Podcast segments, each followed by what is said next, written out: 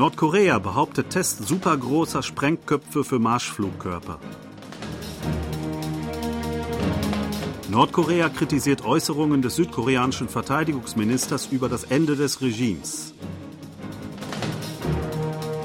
Russischer Diplomat besucht Seoul inmitten eskalierender Spannungen zwischen Südkorea und Russland.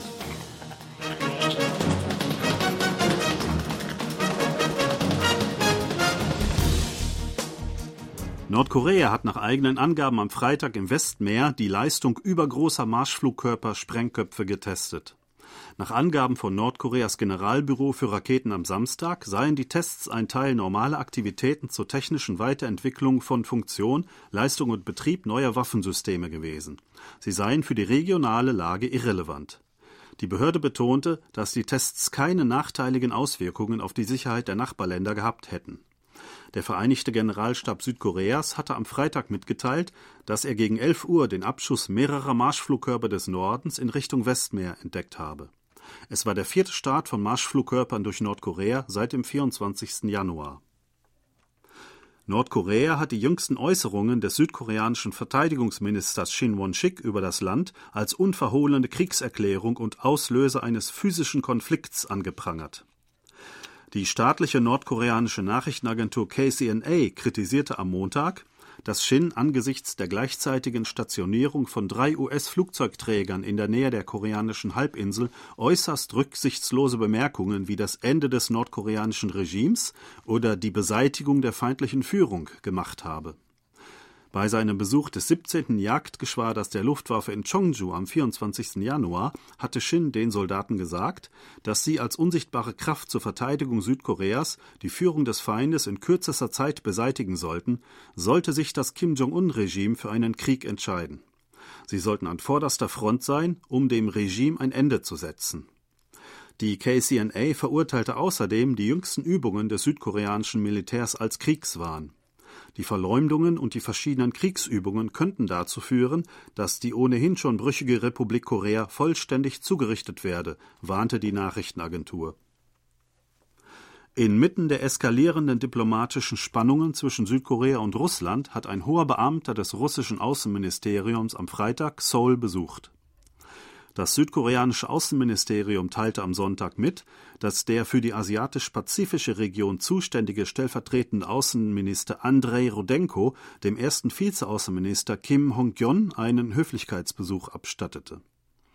Bei Gesprächen mit dem stellvertretenden Minister Chong Byong-won hätten sie über bilaterale Angelegenheiten sowie die internationale Lage im Zusammenhang mit dem Ukraine-Krieg gesprochen.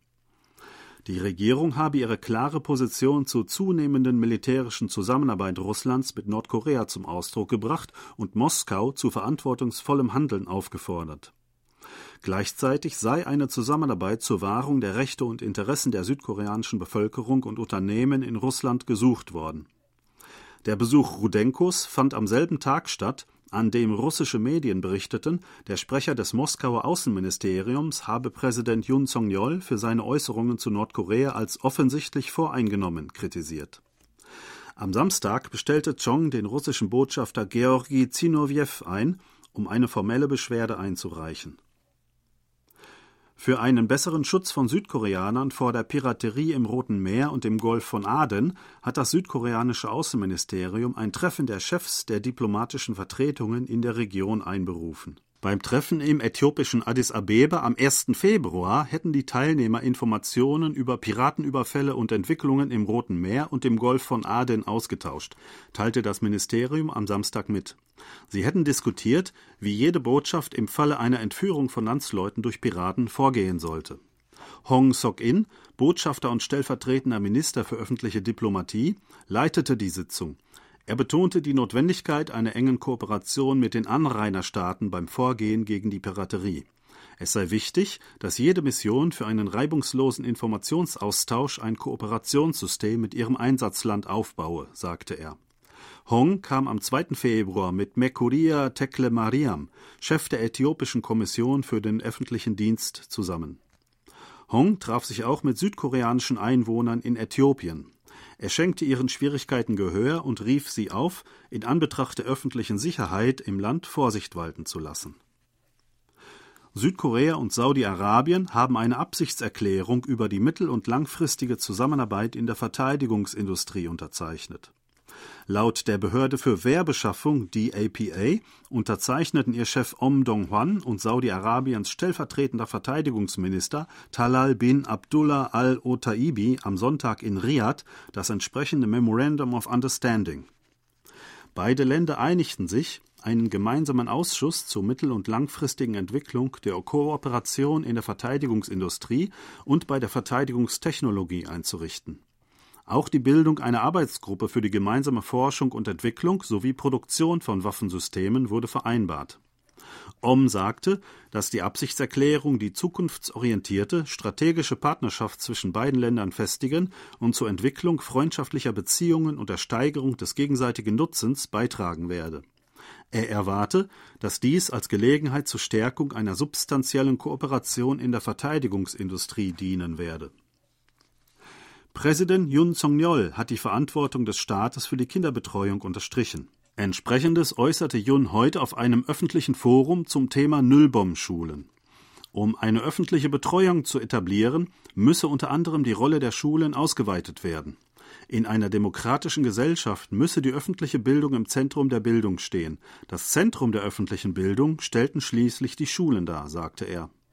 Jun stellte in Aussicht, das nachschulische Betreuungsprogramm Nullbom-Schulen in der ersten Hälfte dieses Jahres auf 2000 Grundschulen und im zweiten Halbjahr auf alle Grundschulen des Landes zu erweitern. Die Regierung wolle dafür sorgen, dass bis 2026 alle Grundschüler davon profitieren könnten.